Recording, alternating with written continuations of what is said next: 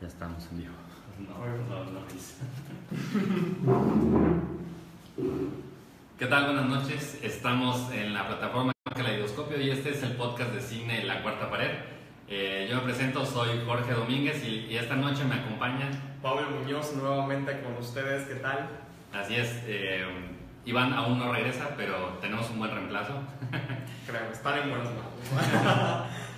Y bueno, les recordamos nuestras redes sociales en Twitter, en Facebook y mm, por ahí se me va, ¿qué otra? Twitter fue en YouTube. YouTube. Nos encuentran como Caleidoscopio o Caleido Podcast. Pues bien, Excelente. empezamos con los estrenos de esta semana. Así es. Bueno, eh, hay bastantes. De hecho, me sorprendió que este, hubieran tantos estrenos entre hoy, mañana, principalmente entre hoy y mañana. Estamos hablando de aproximadamente 10 estrenos. O sea, son muchísimos. Por lo cual no vamos a hablar de todos, pero algunos que, que les pudieran interesar. Este, tenemos, por ejemplo, Línea Mortal. Así es. Esta, esta película de Línea Mortal, eh, desde que vi los cortos me llamó la atención dos cosas. Una, que parecía que juegan un poco con la muerte y ya de por sí eso llama la atención. Y dos, eh, que sale Diego Luna, ¿no? Claro. Entonces, yo creo que eso es lo que la mayoría de los mexicanos nos llama la atención. Exacto, creo que es una buena representación de México en este tipo de giro de, de películas. Y créeme que, bueno, eh, creo que en estos días va a ser muy típico ver ese tipo de trailers, este tipo de, de, eh, publicaciones acerca de este tipo de películas, porque bueno, estamos en octubre, luego sigue noviembre, ya estamos en esas fechas en las cuales este tipo de temática toma más auge y se empieza a platicar más y entre poco vamos a tener muchas películas de este giro en cine. Sí, que, que era lo que, este, no sé si lo hablaba contigo, de que ya vienen todas esa- esa- esas películas de tipo Halloween, suspenso, terror, que eso es, es. una de las cosas de esta película. Am, no la he visto, la- pero lo que he leído es, la, el trama es cinco estudiantes de medicina que empiezan a experimentar con, eh, digamos, eh, muertes temporales, ¿no? Eh, clásico que casos clínicos que les han dado un paro respiratorio, un paro cardíaco y los logran revivir y contaban experiencias de qué habían visto, ¿no? Durante ese tiempo donde supuestamente estuvieron muertos, ¿no? Bueno, no, no donde supuestamente, realmente estuvieron muertos. Estuvieron muertos, claro, claro. Y lograron que, que regresaran, ¿no? Ahora, lo importante de esta película es de, de recalcar dos cosas. La primera, este es un remake ya de hace algunos años. Este, el título original se llama, eh, bueno, se me fue, The Flatlands, algo así se llama. Y es la, o sea, no, no variaron mucho, es algo que pues, está más actualizada, ¿no? Y hay un mexicano en la Y, película. y exacto, y hay más diversidad. Entonces, creo que por lo que he leído, Diego Luna hace un buen papel después de la, de la principal, que es Ellen, Ellen Page, si no, si no mal recuerdo. Diego Luna es como el papel más importante dentro de la película. Es el como que es- tiene más eh, conciencia de que lo que están haciendo es un poco jugar con fuego, ¿no? Y que en algún momento algo puede salir mal. Y creo que también es un papel que se desarrolla bastante en la película, en la película, o al menos eso es lo que estamos viendo en el tráiler, que la verdad se ve bastante interesante y cómo ellos juegan con esta eh, temática. Y para ser honesto, yo creo que esta película sí tiene una calificación, por así decirlo, no, no en cuanto a no apta para niños, pero sí como que lo hicieron para dos públicos diferentes, ¿no? Vemos que tiene una temática posiblemente seria para hacer una película de este género de terror o miedo, pero a la vez usan actores que podrían Juveniles. ser, exacto, juveniles, que también puede ser enfocada para esta gente joven que quiere llevarse un susto en el cine, ¿no? Entonces, estaría interesante ver qué giro tiene la película, ya que se ve bastante interesante el tráiler, pero espero que no sea otra película millennial en el cine que nos defraude con... De esas últimas raras que de repente han salido de redes sociales. Esto lo voy a comentar justamente la de un friend, Exacto. como de ese giro, pero esperemos, bueno, digo, creo que hay actores bastante interesantes como Diego Luna y Ellen Page, y pues bueno, esperemos si salgan cosas padres de esta película. Marcos Estrada dice que los saludes. Hola Marcos, ¿cómo estás? sí, otra cosa que iba a comentar de esta película es de que eh, sé que por ahí primero empiezas como con un drama, más o menos un tipo thriller, ¿no? Va avanzando la película y se convierte en una película como de terror. Hay escenas de terror así, y, el clásico eh, de lo que hemos hablado mucho en las películas de terror, ¿no? que te salen ruidos muy fuertes, ¿no? es lo que te espanta y cosas por el estilo. Y de repente cambia otra vez a una historia un poco dramática, este, no sé, como que hay varios matices.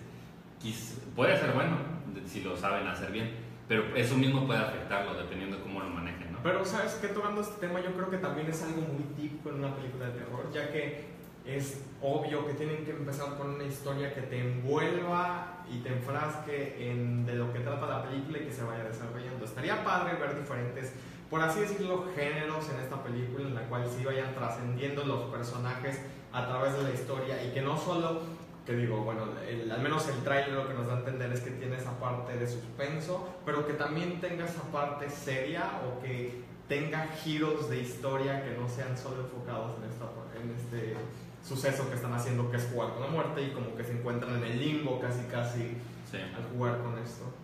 Pues bueno, esta película se estrena mañana. Ah, la, de la película original es de 1990, se llama Flatliners. Oh, ¿te, has dado cuenta que hoy últimamente en el, cine estamos viendo muchos remakes? Eh, eh, alguien decía, estamos viendo una época de mucha nostalgia, lo cual quieren traer todo lo bueno y a veces ni siquiera lo bueno, ya se trae cualquier cosa hacia el presente. O tal vez mejorarlo, tal vez, no sé. Pues si es para mejorarlo, pues está bien, pero de repente eh, igualan porquerías que ya nadie quería ver o cosas así. Esta, pues, esta no, sé, no, no, sé cómo estaba la de 1990, no, no la vi. Eh, pero sí sé que no, no, cambiaron el argumento principal y todo, son cinco, también cinco personajes, eh, la misma temática, entonces ya veremos qué tal está y qué tal está este, Diego Luna sobre todo, ¿no? Eh, tenemos también otra película que estaba, me, me río porque al principio dije, no, se va a ver muy mal que digamos esta, pero la verdad es que creo que mucha gente, eh, sobre todo un poco más grande, recuerda este, esta, esta, esta, pues era como historieta, ¿no? Así es. Este, estamos hablando de Condorito y que se estrena también el día de mañana en todos los cines aquí en, México. Y bueno, para quienes no sepan quién es Condorito, era una historieta de no sé de qué año, pero hace muchos años. Eh, yo recuerdo cuando era niño y ya estaba esa historieta en la cual el personaje principal es un cóndor, por eso se llama así, y tiene como sus amigos que interactúan con él en la historieta, pero eh, en la historieta son muchos chistes que hay, Exacto. ¿no?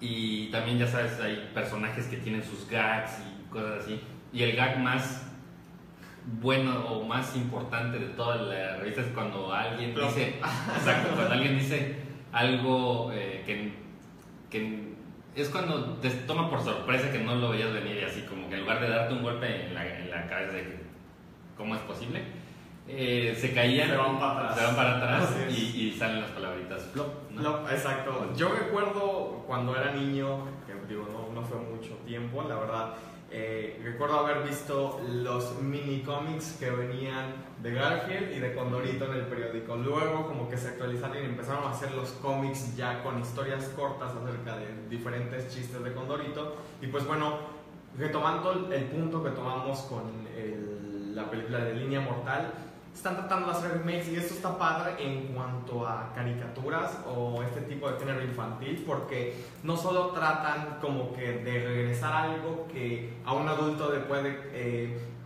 causar nostalgia, pero sino también para niños o jóvenes que no conocen a Condorito y que quieren conocer su historia y están trayendo esto para gente que todavía lo va a conocer y gente que aún lo recuerda, entonces yo creo que hacer todo esto es apto para todo tipo de público, para que conozca Condorito y conozca esta historia que en realidad es bastante pionera en los cómics de Condorito, ya que pues en realidad no habíamos visto este tipo de temática en algún cómic de Condorito. Sí, yo, bueno, te voy a decir lo que creo que, sin verla, no la he visto, lo que, donde creo que sí le acertaron y donde creo que no. las cosas buenas, por lo que he visto en el tráiler y todo, eh, están todos los personajes. Creo que para los fans del cómic, este, sí le- les, les va a dar mucho gusto ver a todos los personajes, ¿no? Así de los que recuerdo, Yayita, que es con la que Condorito siempre quiere. No sé si fue su novia, creo que sí, llegó a ser su novia. Está eh, Cabeza de Huevo, que era uno de sus mejores amigos. Está Coné, es su sobrino. Está este, la señora, ¿cómo es? la mamá de Yayita, La, la suegra. la suegra, Ajá. este, se llama Tremebunda, doña Tremebunda, que de hecho eh, la historia principal gira alrededor de ella. Está también em, Quasimodo, que es uno, un más chaparrito, medio jorobado. Y bueno, hay una variedad enorme de personajes.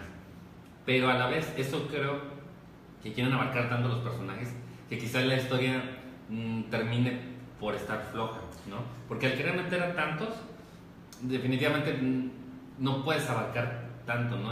Y creo que, por lo que he visto, trataron de hacer como adaptar lo que funcionaba en la historieta, adaptarlo al cine y creo que no les funcionó tan bien. Este, sí, de repente por ahí creo que los chistes son como muy forzados. Eh, para quien no conoce el cómic, creo que hay algo importante que destacar. O sea, está, los, los, los fans lo van a agradecer, pero una película debe, debe sustentarse por sí misma. Es decir, ¿a qué me refiero? Que si alguien no ha visto Condorito y ve esta película y digo, oye, qué divertida la película, ¿no? Y hasta le dé a lo mejor curiosidad de, de leer la historieta. Yo creo que esto no va a pasar en, en esta película.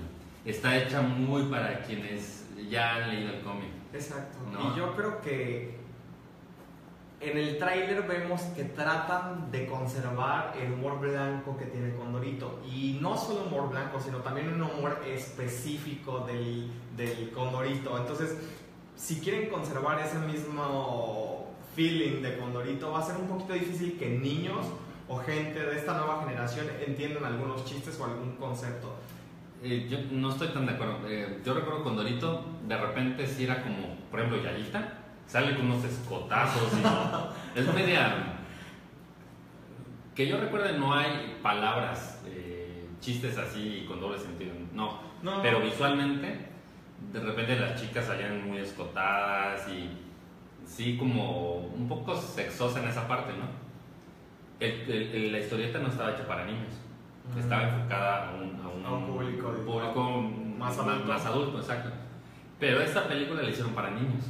Y es ahí Claro. donde creo que también la cajetearon y gacho. Eh, al, al hacerla para niños, se pierde un poco esa, La esencia. la esencia del, del- del cómic, ¿no? Y, y ha pasado con muchos, por ejemplo, Huevo Cartoon, la gran decepción. Cuando tú veas las- los pequeños videos que hacían en, en internet, completamente para adultos, jamás te imaginabas que eso lo podrían adaptar para niños. Así es. Cuando lo hicieron en- eh, para el cine, en, en primera vendieron humo porque yo me acuerdo que en el tráiler aparecían muchos este, personajes de películas, entonces creías que ibas a un- una pa- gran parodia de películas y no, nada que ver con eso. Entonces, eh, adaptar algo, un contenido de adultos para niños, obviamente, ¿por qué crees que lo hacen? Para vender. El, el mercado de películas infantiles es el que más eh, es redituable. Porque creo yo que hay películas no tan buenas que generan mucho dinero.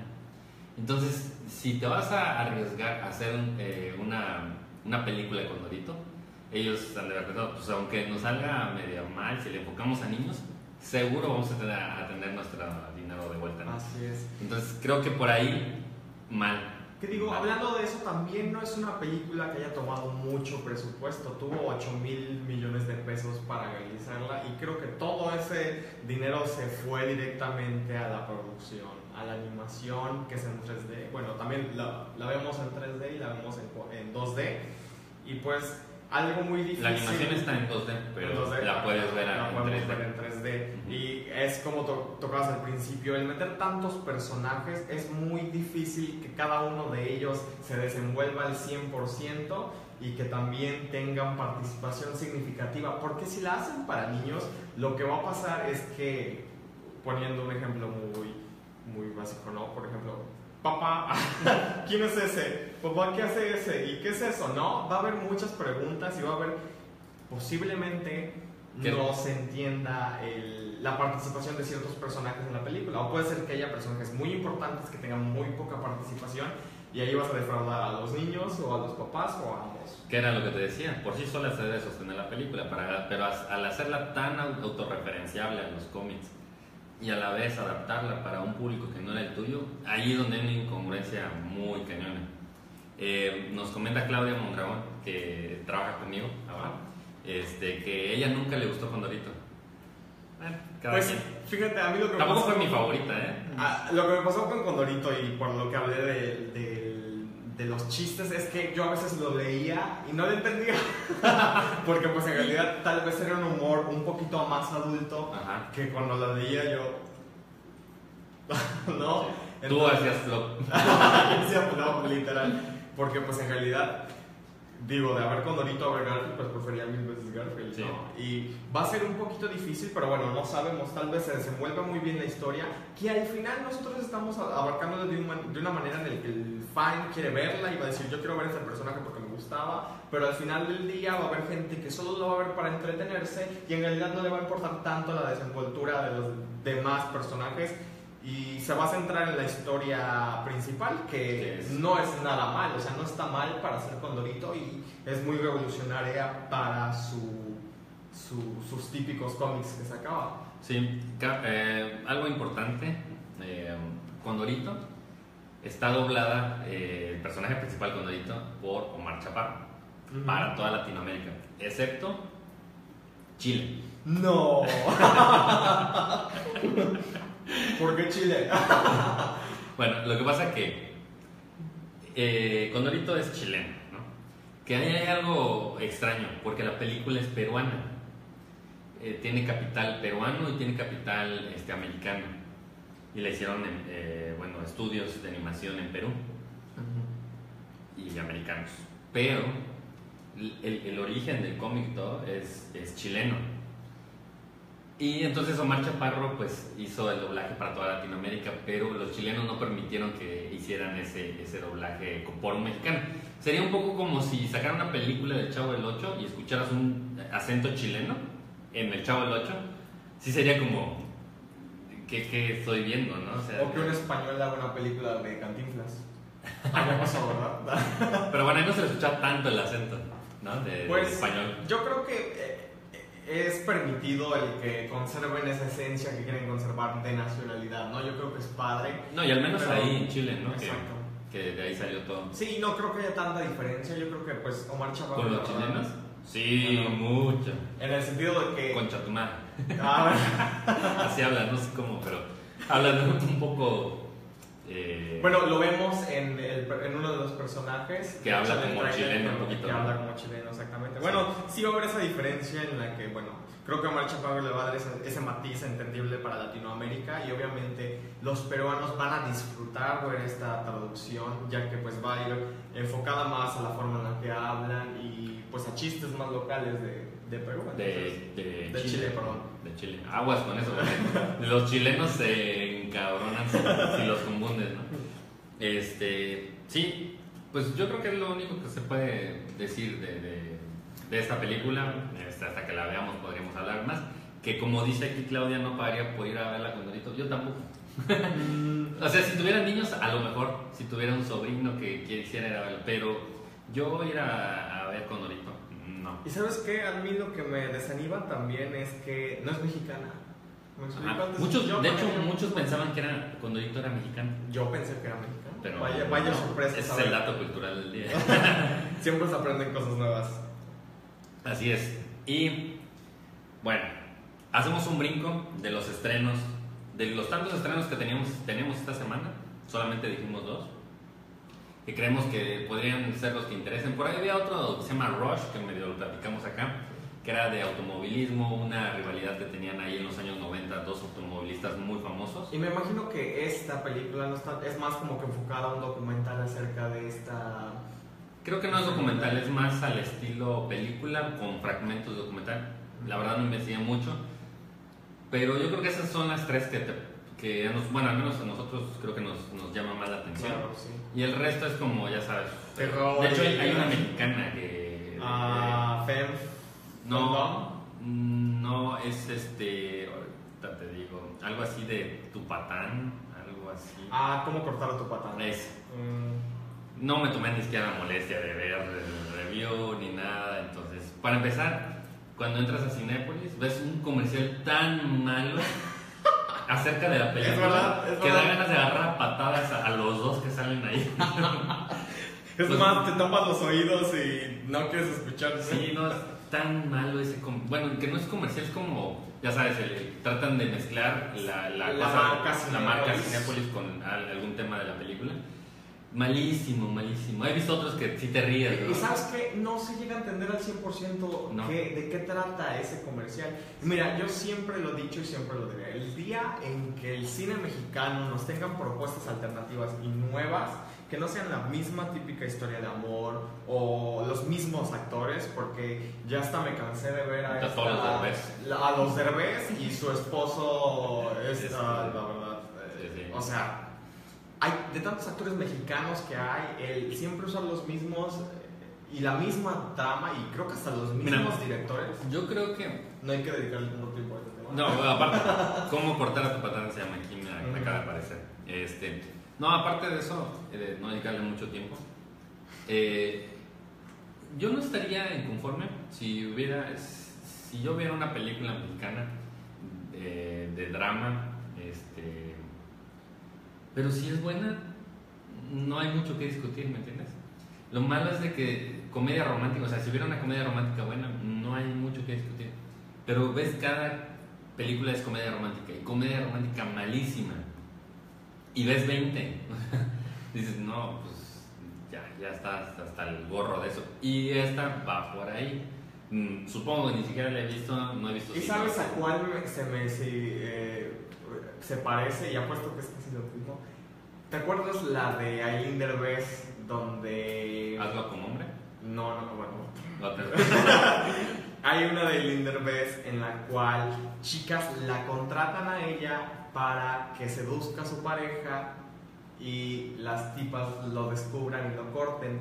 Mm, Algo así va la película y esta, el mismo giro, o sea, es cómo Sí. cortar a tu patán y la otra no recuerdo. Si alguien recuerda, coméntelo ahí, pero no, no hay nada que comentar en el video.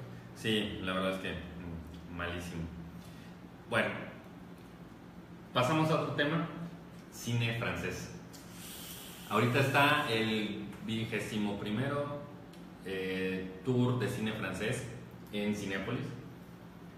Eh, me gusta, pero lo malo es de que ponen una película por día. Y por ejemplo, ahorita vamos a hablar de unas. Que para el día que lo vean, no es como por ejemplo que reseñamos cualquiera de las que están y sabes que van a estar a veces hasta dos semanas en cartelera. Entonces tienes tiempo para ver alguna recomendación, una crítica y después decides si la vas a ver o no. En esta no, cuando, para cuando lo- es más, la que está es, eh, hoy se llama Una familia peculiar, que es de la que voy a hablar un poco. Ya, pues, si la quieren ir a ver mañana, ya no va a estar.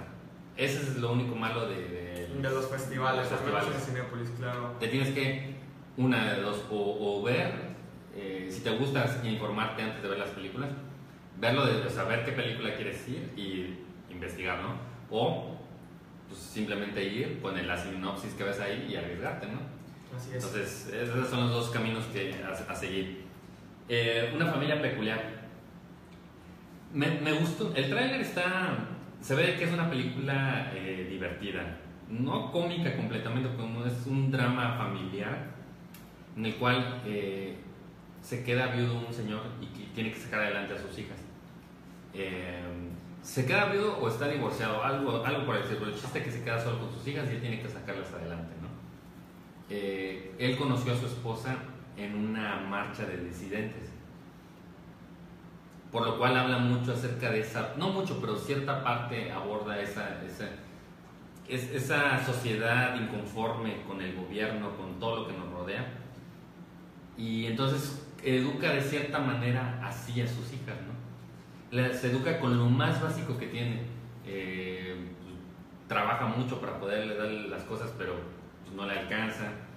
Entonces, eh, hay una escena ahí que se ve como que es el, carro de la empresa o de donde trabaja, entonces en eso los lleva a la escuela, a las niñas, y las niñas como que se avergüenzan un poco. Eh, situaciones así medio chistosas, pero todo se empieza a complicar cuando eh, se le olvida, creo, pasar por su hija, y entonces la ve una trabajadora social, y entonces programa una visita a la casa del señor y se encuentra con cosas que eh, para ellos eh, no, no- es imposible que esté, pero él no lo ve tan mal porque des- lo aborda desde otra perspectiva como enseñanza de vida, sin maltratar a sus hijas, sin hacerlas pasar hambre, sin, ¿me entiendes?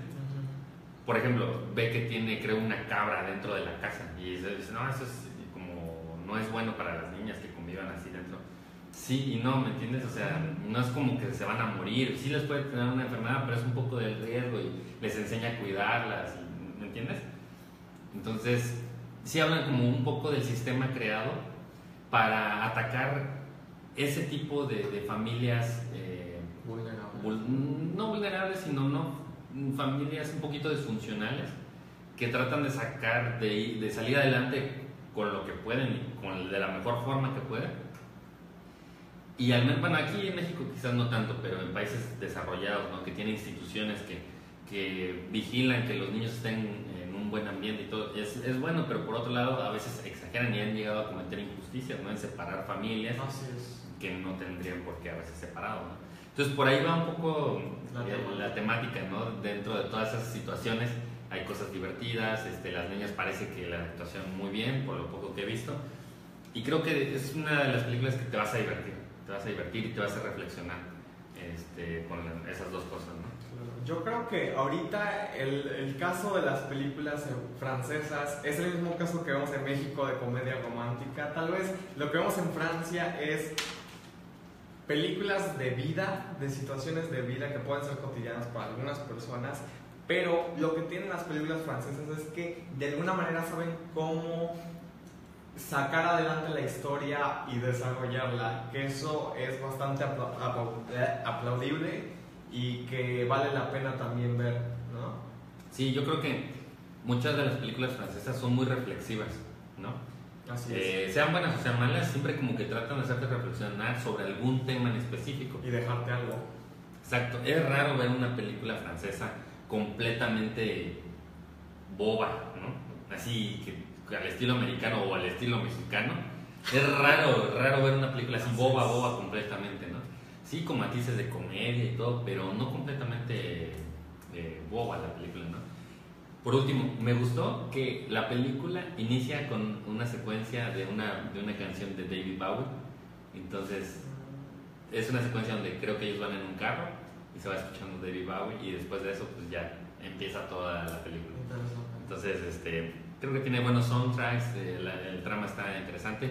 No lo van a poder ir a ver al cine, pero pues cómprenla, rentenla. eh, Seguramente está en Cinepolis Click. Claro, yo creo que. Ya nos debería pagar Cinepolis, ¿no? Hacerle tanta, tanta promoción. promoción, claro. Y Aquí se podrían estar anunciando pues, en la camisa. espacios disponibles. claro. Y, hablando del cine francés, a mí me gustaría tocar un tema también acerca de una película que también se está estrenando, que en lo personal me aventé a hablar de ella por lo mismo, por lo que comenté, porque el cine francés de alguna manera sabe desarrollar una historia de una manera bien, que te cuenta muchas cosas concretas y bien que se desarrollan durante la, la historia o lo que dura la película. La película que les voy a hablar es de El Porvenir o Things to Come o Le, Ve- L'Avenir. Le, le vení. L'Avenir, algo así en francés. Eh, pues bueno, esta es una película igual del mismo género, tipo para reflexionar. No te mentiría si está en cine francés Ujú. en, en, el- en la temporada, pero esta película se estrenó en el 2016, la estamos teniendo ahorita en México y una de las cosas que por las cuales me aventé a decirlo es que sale una de mis actrices favoritas francesas que es Isabelle Hooper, No, que no. de hecho estuvo nominada como mejor actriz por la película de Eric, que también en lo personal junto con la de Animales Salvajes, Animales Nocturnos, perdón, él es una de mis películas favoritas del año pasado. Pues bueno, esta, esta película del porvenir habla de cómo Isabel, que en su papel de Natalie, eh, desarrolla varias situaciones en la vida, como la muerte de su madre, que ha sido muy problemática y ha tenido gran participación en su vida de alguna manera controladora. Eh, Natalie eh, ejerce la profesión de maestra de filosofía, le encanta eh, meterles el chip a sus alumnos, pero de la noche a la mañana la despiden y se encuentra con la muerte de su madre, se encuentra con su despido y de repente se entera de que su esposo la engaña. ¿no? Pareciera novela de Televisa, pero no. Entonces es de esta manera como eh, Natalie trata de desenvolverse y salir adelante, ¿no? Ujú. Que también estaría interesante ver todo ese desarrollo y cómo te cuentan todas estas ah, situaciones por las que pasa. Algo que hay que recalcar también es que la película costó 5 5,5 millones de pesos, que es menos que la de Condorito. Entonces sale bastante, bueno, no, podemos hablar por la cantidad, que no es una película que al 100% tomó mucho presupuesto, pero que sí te podemos decir que tiene un desarrollo. Entonces, la, la directora de esta película es bastante joven, no recuerdo el nombre, pero tiene 35 años, lo cual es muy joven para... eh, Para dirigir una película. Exacto. Y pues bueno, el elegir a, a esta actriz Hopper, que de hecho sale en la película Elle, que es una de mis favoritas, creo que también le da un cierto ah, como empuje a la película, ya pues bueno, es una actriz nominada a un Oscar y pues es buenísima. Y que en él trata más o menos de la misma situación en la que esta habla. Y estaría interesante ver eso, cómo se desarrolla esta historia y cómo llega al final, que es claro que nos va a dejar con algo que pensar al final de... de- Sí, eh, pues esa yo pensé que estaba en, en el festival, ya acabo de checar, no, no está. Eh, pero bueno, de cualquier forma es una buena opción para ver este cine francés, algo diferente. Este, y, les comento las próximas películas que van a estar eh, disponibles en, cartelera. Es eh, Aún más bella, El reencuentro, El viñedo que nos une, eh, que esa tengo ganas de verla, porque como la temática es de vino. Eh, Franks, Los Ex, que esa es como una comedia romántica donde una, un- una chava, creo que de alguna manera junta a todos sus exnovios y ahí se desarrolla el, el- el tema, ¿no? Eh, paso a paso. Y bueno, la que está hoy, que es este, una familia peculiar. ¿no? Bueno, pues creo que por el cine francés hoy, hoy lo podemos dejar descansar. Y vamos a algo más. Todo el mundo está esperando que digamos la reseña de, de Blade Runner. Porque ya me escribieron, ya escribieron acá que algo, algo de Blade Runner. Eh, Blade Runner, eh, que está muy guapo Ryan, pero algo lenta. Ah, va- vamos, vamos, vamos para allá. No, no desesperen. Eh, antes de, de Blade Runner, nos gustaría platicar un poquito acerca de Atómica, ¿no? Ah, claro. Eh, cabe aclarar que Atómica estuvo hace como tres semanas en... eh, bueno, el, el estreno de la película fue hace como tres semanas aproximadamente. aproximadamente sí. En, eh, sí, creo que la semana pasada apenas eh, la quitaron, ¿no? No tiene mucho Bueno, que... hubo cines, por ejemplo, en Cancún, donde solo duró una semana y va ahí atómica. Sí, como que no hubo mucho movimiento hacia esa película, ¿no? Y créeme que es una película que sí merece, por eso quise hablar de ella, porque creo que sí merece un espacio en lo personal eh, para hablar de ella y de su dirección, ¿no? Ya que sí cuenta con bastantes escenas bastante interesantes. Hay mucha acción, ¿no? Exacto. Y, y quería hacer una comparación, ya que cuando salió La Mujer Maravilla todos estaban, wow, Mujer Maravilla, no me lo esperaba. Yo en lo personal tampoco me lo esperaba, pero siento que estaba en ese plan de, ajá, te golpeo, te golpeo, ay, soy fabulosa y ella así súper chingona, ¿no?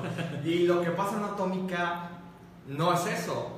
Vemos una mujer, una fe fatal, vemos una mujer fuerte, una mujer líder, sin embargo, con escenas crueles. Y eso es lo que me gustó, que no, no fue tan perfecta al momento de mostrar a la mujer como personaje principal, ¿no? Y la mostró al 100%. Es Charlize Theron, ¿no? La la... Así es. ah, a la actriz que tenemos como personaje principal o como eh, Lorraine. Lorraine, exacto, o la agente M16 es Charlize Theron, que pues bueno, muchos los conocemos, es una actriz bastante buena. Y pues bueno, la película fue dirigida por Good Johnston and Anthony Johnson. Si más o menos quieren tener una idea, estos eh, se podría decir que algunas películas famosas que tienen ellos es 300 que Mm. podemos ver en cuanto a animación y efectos especiales y peleas, sobre todo peleas. Sí. Eh, sobre la, la parte de Anthony Johnson es ah, esas escenas muy padres de pelea y muy bien armadas. Anthony también se conoce por The Coldest, bueno, no, eh, perdón. Y pues eso es lo que me gustó de esta película, estas escenas de acción y cómo muestran a Charlize Theron como una Sí, sí, si no me recuerdo, esta película eh, está. Me, me puedo equivocar, pero creo que está basada en un cómic. Así es, No. es, lo, es lo que iba. Y- Eh, Y, y creo que sí se ve el arte visual que se esforzaron en, en tratar de traer esa, esa, dinámica del cómic a, a- a la película. Eh, es lo único que sé, no, no, no sé mucho de la película. Sí me quedé con ganas de verla. Eh, yo creo que sí la, la veré muy pronto. Y es un poco ese juego de espías, ¿no? Este, es. en- envuelta de mucha acción. Donde tú dices una fe fatal es donde ella hace y deshace, pero no porque, no porque soy mujer y miren qué chida soy. exacto, o como la Mujer Maravilla, que se la estaba golpeando y ya seguía Sí, perfecta. sí, porque la Mujer Maravilla, date cuenta, es, y sin sonar antifeminista, sin querer meterte en- meternos en tanto, pero la película de la Mujer Maravilla es muy así de, yo madero a todos porque soy mujer. ¿No? Sí. No, un poco así. Entonces, y, y los demás, todos los hombres son unos pendejos. Eh, Literal, y es Así. que es como una película de, de una princesa de Disney, literal. Y sí, hay escenas crudas en donde vemos a Charlize Theron sangrando con moretones en la cara y desde el principio podemos ver esa escena donde aparece desnuda y vemos el cuerpo glorioso de Charlize Theron y luego vemos los moretones en la cara que, que desde el principio te crean ese estado de shock así de que, ¿what? ¿Qué está pasando, no? Y pues bueno, esta historia se desarrolla pues en la Guerra Fría, está a punto de caer eh, el muro de Berlín y pues bueno, a Charlize o M16 le asignan una tarea en la cual tiene que ir a Berlín. ¿Ella es algún tipo de androide o algo así? No, no, no, no, es ella humana. es una agente, es humana y es eh, agente. Me sonó el T-16 como tipo ro- este, ¿cómo se llama? Eh, ah, Terminator. Sí, más o menos, pero no, es humana y le asignan esta tarea en donde se filtra una lista en un reloj donde vienen todos los nombres secretos de los agentes que trabajan para la Unión Soviética. Más o menos como lo que pasó con Kingsman, que le roban. ¿No viste la, la última? Sí, sí la vi, pero digo, o sea, es chistoso porque nos- no nos están contando una historia nueva, ¿te das cuenta? Es una, de alguna manera es una historia que ya conocemos y que también es de, de típica de agentes secretos, ¿no? Exacto, me llama la atención que, digo, seguramente no es exactamente lo mismo, pero es parecido y son de agentes secretos, las dos, ¿no? Así es. Entonces, algo que podemos ver en las escenas es que también, por ejemplo, el director hizo la de John Ujú. Y hizo la de Deadpool 2. Entonces, este tipo de escenas de peleas intensas las vemos aquí también con Charlize Theron y desde el principio, la primera pelea te quedas así, wow. Y hay una escena que en lo personal me gusta mucho y te recomiendo que veas hasta dos veces, es la parte en donde pelea Charlize en un departamento, en las escaleras con cuatro personas, con cuatro agentes. Y ahí vemos cómo la golpean, cómo golpea. Y hay escenas que en realidad ella hizo en la película sin necesidad de un doble, lo cual es de aplaudirse, porque según esto estuvo entrenando bastante para hacer estas escenas. Y algo también de aplaudir esta escena es que está hecha como si fuera una sola toma. Es una escena de 10 minutos, pero como si estuviera. si es, es de una sola toma y estás así de que, wow, ni siquiera crees para Muy complicado, Es hecho, muy complicado. Es como lo que vimos en. Birdman, que también es como de un. Se ves cómo mueve la cámara de cuarto en cuarto. Entonces, eso vemos aquí también. Eh, Lo que explican el- los directores es que tuvieron que utilizar una cámara muy pequeña para realizar esas escenas entre personajes, que van pasando entre, Entre las las- situaciones, ¿no? exacto. las peleas y todo. lo cual también es muy padre porque en realidad es un espacio tan pequeño para hacer esa escena y grabarla. Entonces, en esa escena me quedé picado y la verdad, si ustedes ya la vieron, ya sabrán de qué escena estoy hablando y si no la han visto, la tienen que ver. Ya la identificarán cuando vean peleando Charlize en las escaleras.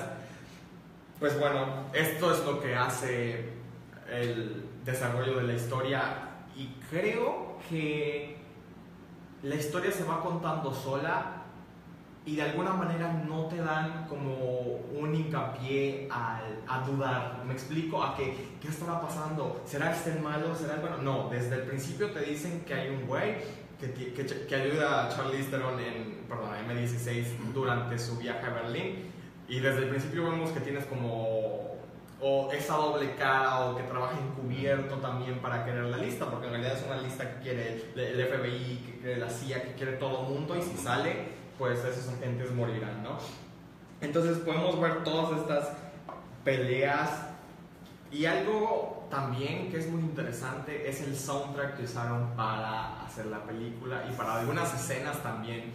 Hay canciones de David Bowie. Así es, de David Bowie. Hay de New Order. New Order. empezamos con una canción de New Order eh, al principio de, de, la película. Se llama Blue Monday.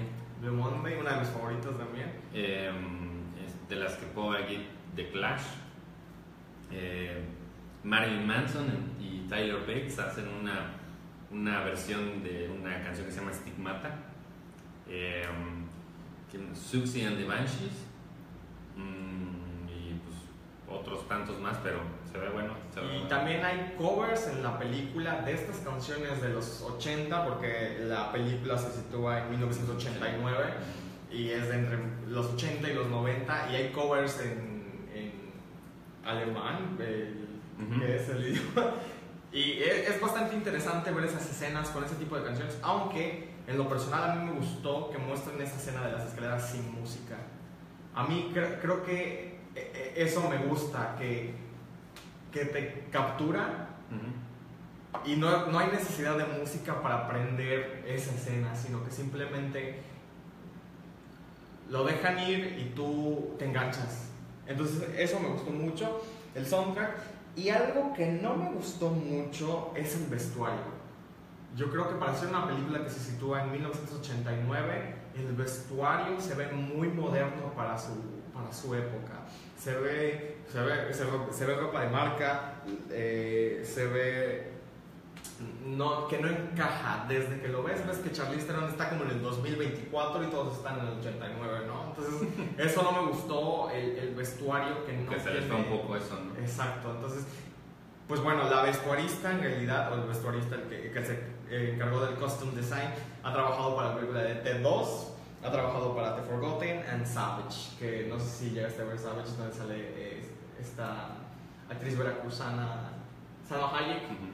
Y pues en realidad no, no, no, ha tenido muchas participaciones significativas en cuanto a costume design. Y llega esta película que promete mucho y se queda corta en vestuario. Entonces yo creo que es una película buena. ¿Cuánto le, le darías de sobre 10? Yo le daría un 8.5 por las escenas de acción, ya que eh, considero que le, la película es un poco confusa y tienes que como que carburar bastante información para... Pero no al nivel de madre. ¿Perdón? No al nivel de la película madre. No vi madre. ¿No? Tengo que ver madre. Sí, sí, sí. Entonces, pues, hay, hay que... Si no la han visto, véanla y estaría padre que nos dejen en los comentarios qué opinan ustedes. En lo personal, las escenas eh, de acción fueron las que, en mi opinión, sigo resaltando en esta película. Sí estuvieron muy bien hechas pero en cuanto a trama y a vestuario, no, quedaron a deber. Así es. Bueno, y por, para, para, todos los que están esperando nuestra opinión acerca de Blade Runner 2049. Así es. Primero compartan, compartan el video. si no, no lo decimos. si no lo decimos, tienen 10 minutos. Mientras vamos a comer. Todavía nos quedan bastantes. no, pues lo dejamos hasta el último porque sí queríamos no tener presión de tiempo, dejar como todo lo que teníamos que decir y, ya está, dejarla al final porque... Para tener eh, más engagement, claro. no, aparte, sea poco o mucho lo que tengamos que decir, creo que sí no tener esa, esa restricción, ¿no? Eh, a mí me gustaría empezar un poco haciendo preámbulo a la película de Blade Runner, la primera. Bueno, eh, para quienes no la hayan visto, tampoco voy a decir demasiado, pero eh, está situada en 2019, es decir, dos años más de nuestra realidad. Pero te das cuenta, o sea, te das cuenta que tanto en las dos películas es un universo que crearon, ¿no? O sea, que no nada tiene que ver con nuestro, nuestra realidad, ¿no? Tan es así que en 2019 pues, eh, los escenarios que ponen ahí son increíbles, de edificios flotando, este, vehículos volando, mu- muchas cosas increíbles, que bueno, no estamos ni cerca de eso. O es como lo que pasó con Volver al Futuro, que lo aceptaron en el 2015 y. Hola, 2015. Y, y, bueno, teniendo en cuenta eso, también está la parte fea de ese futuro distópico, ¿no? Que no es una sociedad eh, que fue y evolucionó positivamente, sino hay muchas eh, cosas de desigualdad, mucha pobreza, eh, sobre todo un problema que generaron los replicantes. Los replicantes son como copias casi humanas, pues son robots a final de cuentas, o sí, son biológicas, son como robots biológicos, ¿no? Porque en su exterior parecen humanos, pero tienen una fecha de vida muy limitada, ¿no? Eso es lo que es un replicante en la película. Entonces, su fuerza. su ¿Qué fuerza que, ajá. Entonces los utilizaban para ir a otros eh, planetas y hacer labores de, pues tenerlos como esclavos realmente, ¿no? Entonces, eh, la primera trata donde estos replicantes, algunos de ellos empiezan a tener conductas violentas y los quieren eliminar, ¿no? Y bajo ese esquema, ellos también empiezan a tomar conciencia de qué son y por qué los obligan a hacer cosas que ellos no quieren. Y dentro de su violencia justifican un poco como una re- rebelión, por así decirlo, ¿no? Así es. que al final pues no los lleva a prácticamente nada. Eso es básicamente de lo que trata la, la primera, donde sale Harrison Ford, donde él es eh, un Blade Runner, así se le conoce a quienes matan a replicantes. Es como un policía de replicantes, ¿no? Que no le llaman matar, le llaman como dar de baja, algo así. O sea, no utilizan el término matar, ¿no? Porque ellos dicen que matar solamente humanos, y aquí lo que están haciendo es a una máquina dándola de baja. ¿no? Pues bueno, en en esa temática surgió que al terminar la primera película había una especulación de que si Harrison Ford, el personaje que él hace, eh, es un replicante también, es decir, un replicante matando replicantes. Eh, hay datos a favor, hay datos en contra que, que hablan acerca de eso, ¿no? Los que hablan a favor dicen que de que sí es- un replicante, es de que en la película a los replicantes se les ve un color diferente en, en la, en la pupila de los ojos.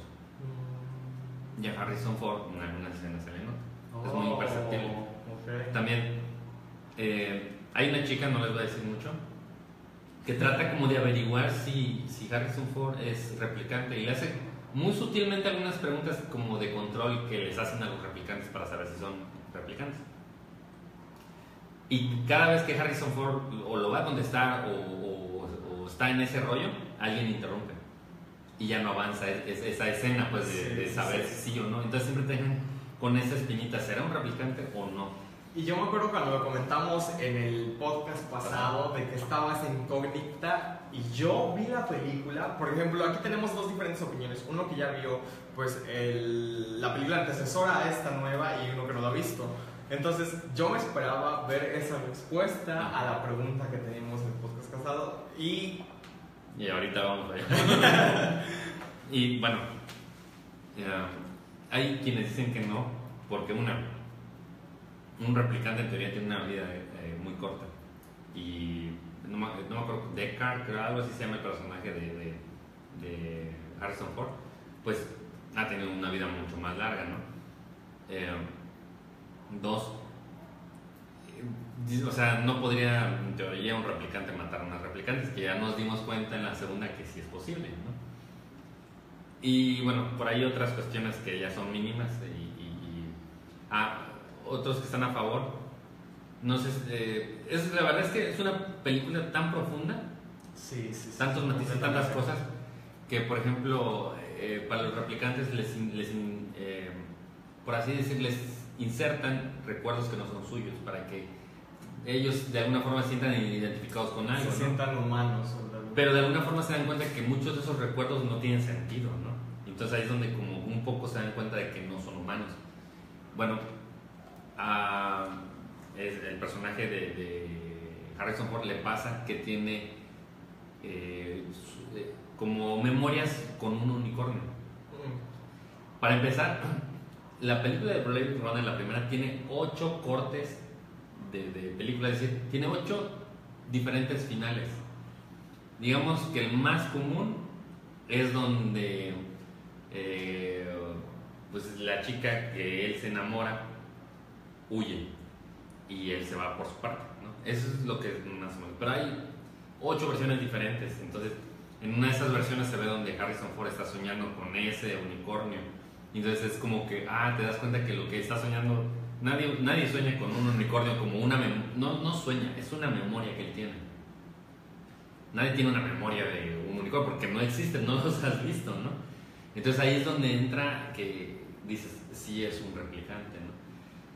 El director Ridley Scott de la primera, él ya dijo que sí, que Harrison Ford es un, un replicante. Oh, ok. Pero Harrison Ford dice que no, que él no es un replicante. Cosa que es un poco tonta porque Harrison Ford lo que opina él es irrelevante, porque él es el actor. tal vez también se deba a un acuerdo entre director y actor de crear ese tipo de estrategia entre. Pues yo creo que es más al revés, porque Harrison Ford, de hecho, no volvieron a hacer ninguna otra película porque, una, les fue muy mal en taquilla, eh, y dos, no se llevan para nada bien Ridley Scott y Harrison Ford. Oh, Entonces él dijo que no volvería a repetir esa experiencia. órale. Entonces por eso tardaron treinta y tantos años para volver a hacer una película. Y si das cuenta, no la dirige Ridley Scott. No, Que yo creo que ese fue un factor decisivo para que Harrison Ford aceptara. Así es. Entonces, bueno, dejando todo lo que les acabo de decir y sin hacer, la, la- o sea, sin hacer tanto spoiler de la primera, la, la segunda empieza justo donde cada quien se va por su lado. Ahí retoma ya la historia en Blade Runner 2049. ¿no? Eh, ahora, el que hace el papel un poco de que hacía antes este, eh, Harrison Ford, lo hace Ryan Gosling, que como tú bien decías, eh, en, en la- en Yo el podcast, en el, en el podcast pasado no se me hacía como que fuera alguien que pudiera interpretar un buen papel en esa película, haciendo ese papel. Y no, la verdad es que sí sorprendió, hace, hace buen papel, bueno, mi, mi punto de vista. Creo que, pues, básicamente las dos horas y cuarenta y tanto lo ves a cuadro, ¿eh? Y si te llega a aburrir en algún momento la película, no es por su actuación, es porque el trama así es un poco, de repente, como que se estanca, es llano. Y sabes qué, y creo que también lo amerita. Creo que para los fans también trató de contar algo la película, pero sí tuvo esas escenas artísticas o muy típico, típico de Denis Villeneuve, Ujú. quien es el nuevo director de, escen- de, de esta película. Lo cual yo creo, en mi, punto en mi punto personal, no creo o en ningún momento se me hizo tediosa la película. Y eso que no vi la primera. Entonces, de alguna manera la película sabe cómo contarte la historia con manzanitas y peritas para que tú la puedas entender si no has visto la primera. Porque obviamente una, una persona que vaya al cine, ay, voy a ver Blade Runner pensando que es de un, no sé. Sí, eh, Blade Runner, eh, al menos 2049, no es una película llena de acción, no. No. Eh, el Pero es, es, a mí sí me gustaría recalcar que las pocas escenas que tiene de acción son buenísimas. Sí. La verdad es padrísima las escenas de acción que tiene. Me, me gusta que, como tú dices, el, el- el director se tomó el tiempo de contar la historia sin, sin preocuparse tanto por el lado comercial. Como que yo creo que cuando tomó el proyecto dijo, ok, voy a hacer una película de una película que es un hito en, en la ciencia ficción, es, eh, se ha convertido en de culto. Entonces, si, si voy a hacer una película así, me voy a, voy a hacer mi versión, un poco obviamente con la ayuda de Riley Scott, pero no me voy a tomar esas, esas limitaciones que muchas veces te ponen eh, como director, ¿no? De, de la duración, este presupuesto y otras cosas.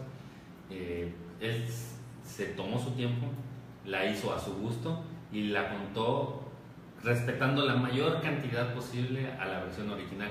Es muy fiel a la primera. Y es muy, Y es muy fiel a su estilo. Ajá. Y algo que me gustó, eh, ves casi los mismos, o sea, no los mismos escenarios, la misma esencia de los escenarios en la segunda, a pesar de que ya han transcurrido 30 años. En la segunda, incluso ves algunos aparatos, naves, cosas que funcionan de forma análoga. Y estamos en, eh, la película está en el 2049. O sea, no debería existir nada análogo. Pero yo creo que lo hizo para conservar esa esencia, precisamente de, de la primera, ¿no? Así es. Eh, hay mu- muchas referencias también que hacen eh, respecto a que esta película, bueno, estas dos, son precuelas de la de Alien. De hecho, hay- Ah, de hecho, sí, leí una, algo de Prometheus. Ajá. Leí algo así, de una cabeza. Yo en ningún momento de la película vi una cabeza. No, no, no me acuerdo. Por ejemplo, el sistema operativo con el que funciona la nave de Ryan Gosling es la misma con la que funciona la nave en la que Sigourney Weaver, en la de Alien, este, en algún momento se, se introduce.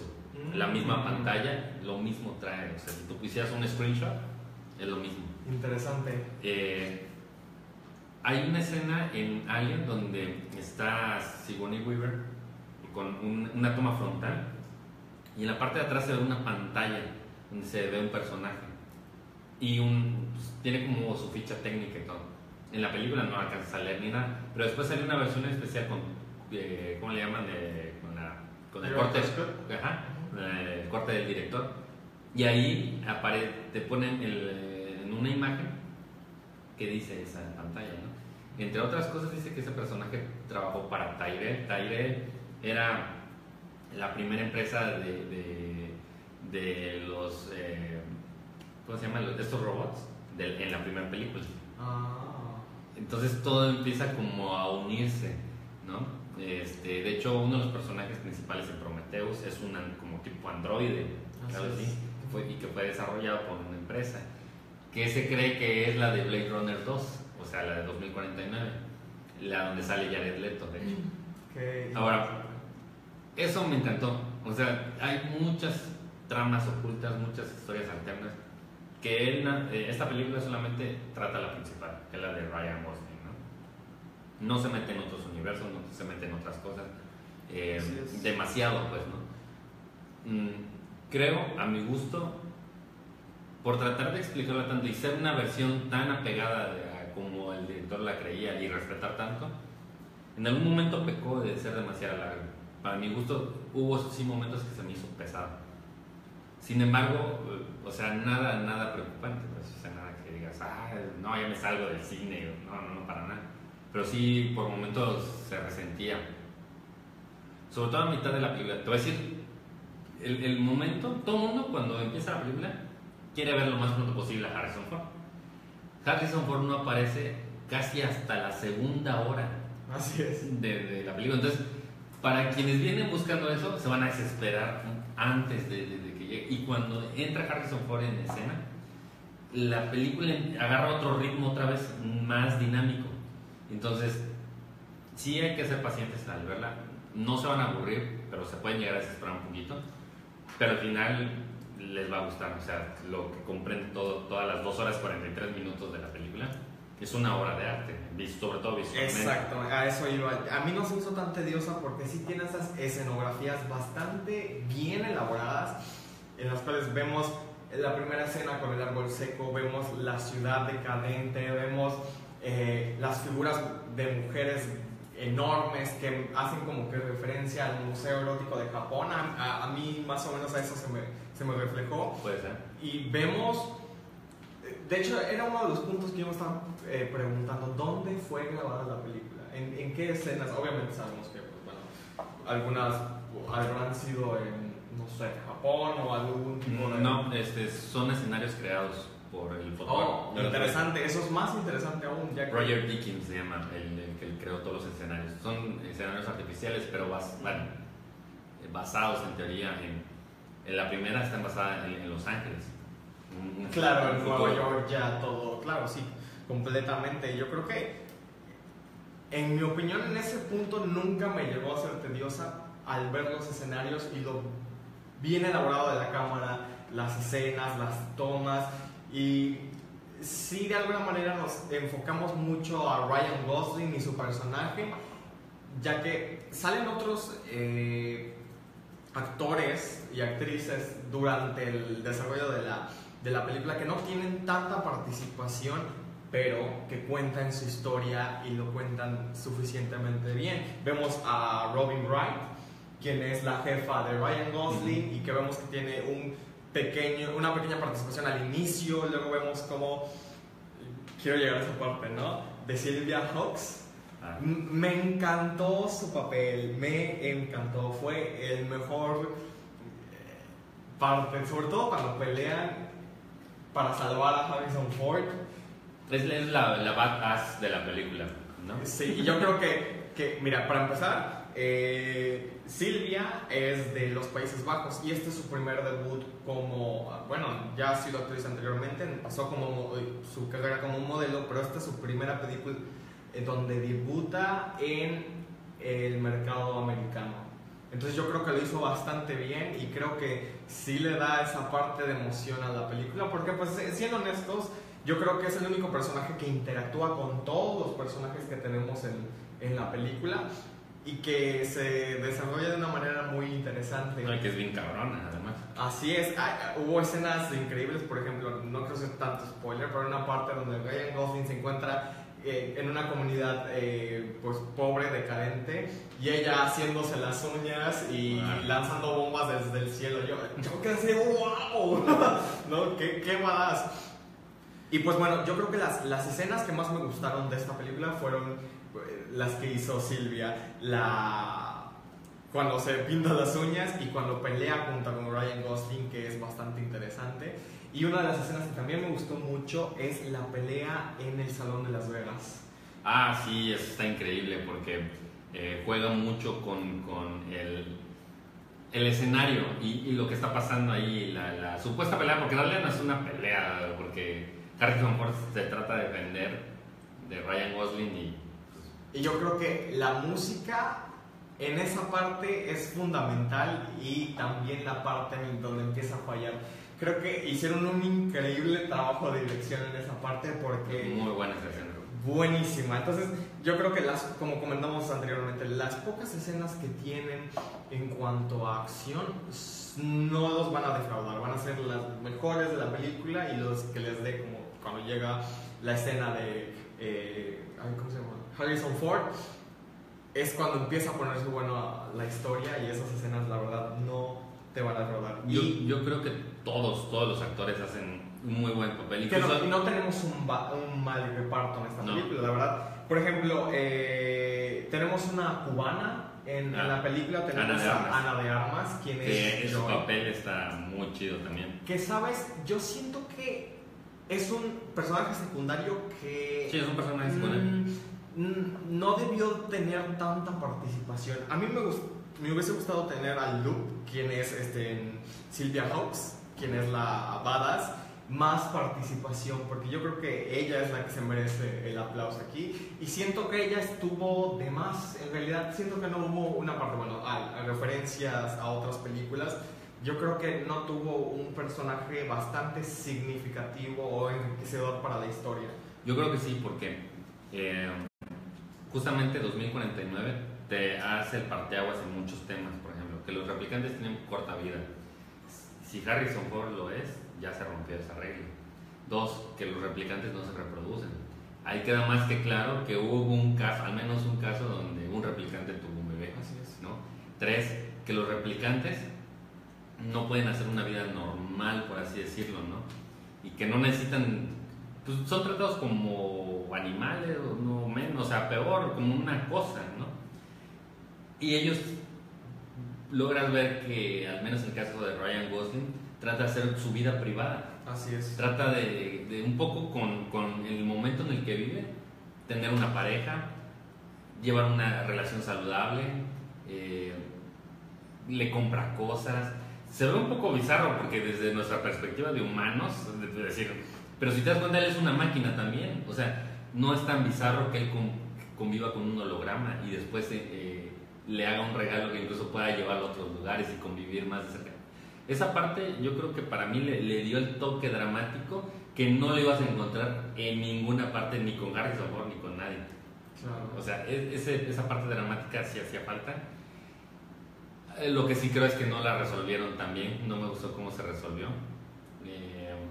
Lo que sí que a lo mejor deja la puerta abierta para otras secuelas. Claro, donde, completamente, donde queden, se vayan cerrando varias cosas que quedaron ahí. Y yo creo que esa es la idea también, ¿no crees? Sí. El, el desarrollar más la historia, porque personajes principales, o al menos al final de cuentas te das cuenta que un personaje secundario que pasó solo por momentos resulta ser la persona indicada que estaban buscando y eso le da otra vuelta que da pie a más historia que contar y eso es bastante interesante y la verdad, como lo dije anteriormente, este director Denny yo creo que La Llegada fue una película muy buena y que me gustó mucho. Y esta no me defraudó, la verdad. Aunque Ryan Gosling, pues bueno, su actuación toda fría, yo creo que también fue eh, bastante idónea o bastante acorde al personaje.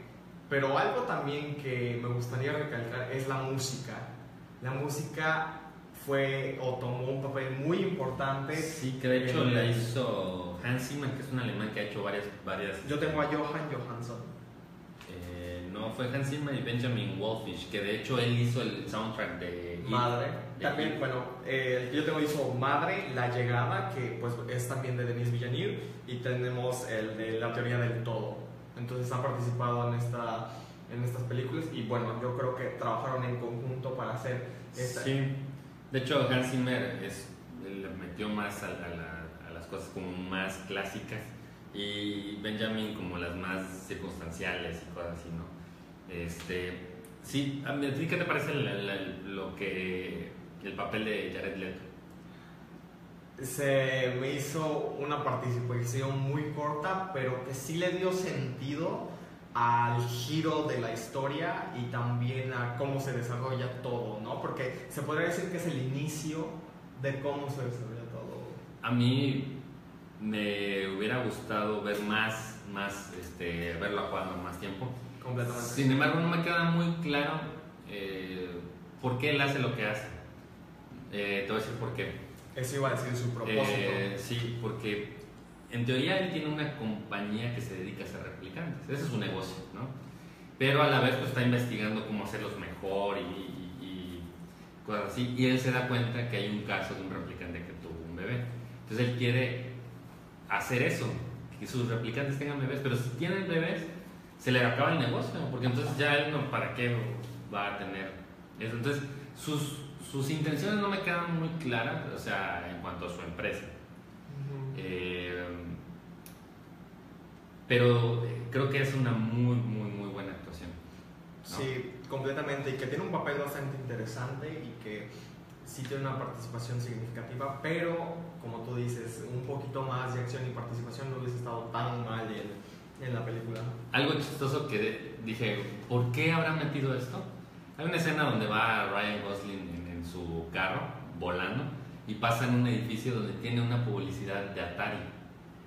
O sea, Atari dejó de operar hace muchísimos años. Es más, eh, bueno, en, el año que salió creo que todavía existía Atari, la primera, Blade Runner. Pero no tiene sentido meterla en 2049.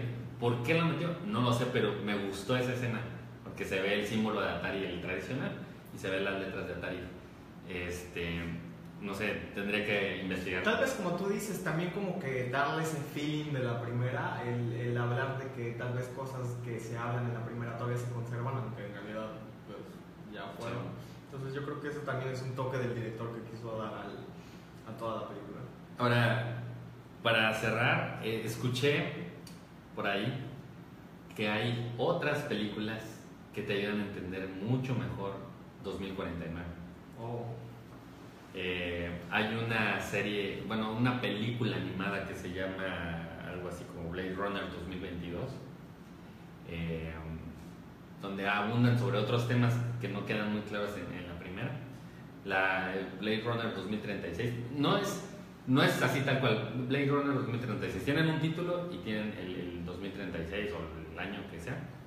Eh, y cada una aborda con una perspectiva que no, que no entiendes mucho de repente en, en, en 2049. Por ejemplo, en la de 2048 te explican perfectamente por qué existe el personaje del el príncipe, bueno, más o menos al principio, que es este un, un agricultor que llega Ryan Gosling por él y tiene una pelea y al final lo termina matando. Que podríamos decir que es un personaje completamente X para Ajá, iniciar la película, pero que sí tiene un significado en la historia o en el trasfondo de todo este proceso. Exacto. En, en la película más adelante te das cuenta que sí tiene un- otra relevancia, pero en esta película te explican completamente más allá qué relación tuvo con, eh, bueno, con la chica que custodiaba, este, con, en este caso, la hija de, no quiero abundar mucho, pero, en varias cosas él tuvo algo que ver, ¿no? Entonces, esas tres películas te ayudan a comprender mucho mejor el universo de Blade Runner y que a su vez está ligado al universo de Alien. Entonces, Eso es lo interesante y estaría, hacer una, estaría padre hacer una maratón o ustedes en su casa hagan una maratón con todos estos títulos que les ayudará. Y, y es recomendable de hecho. En- ah, si quieren ver la película y la quieren entender de verdad o no solo, no solo entenderla sino que saber el trasfondo de esta sí les recomendamos bastantemente ver algunas anteriores. Para mínimo embargarse un poco de la historia y saber qué es lo que van a ver. Porque por ejemplo yo no conozco las anteriores, pero sí les puedo decir que te la cuentan de una manera en la que sí puedes entender y sí puedes deducir ciertas cosas, pero las podrías entender mejor si vieras las primeras o estas subcategorías que tienen. exacto, que son como spin-offs de las, de las dos principales. Entonces, en conclusión, yo, ¿cuánto le darías de sobre 10? Tú primero. Mira, yo le daría un 9. Y un 9 porque el único pecado que le encontré es que es muy larga. Lo mismo que decía de la de Condorito, por ejemplo, la película por sí sola también se tiene que sostener. Y creo que para quienes no les gusta tanto la ciencia ficción, no están familiarizados con la temática de la primera, sí se les puede llegar a ser bastante pesadita, eh, los- las 2 horas 43 minutos. Eh, eso y a lo mejor creo que también falló en otra cosa. Le faltó meter un... O sea, respetó tanto a la primera que no se arriesgó tanto a meter cosas nuevas.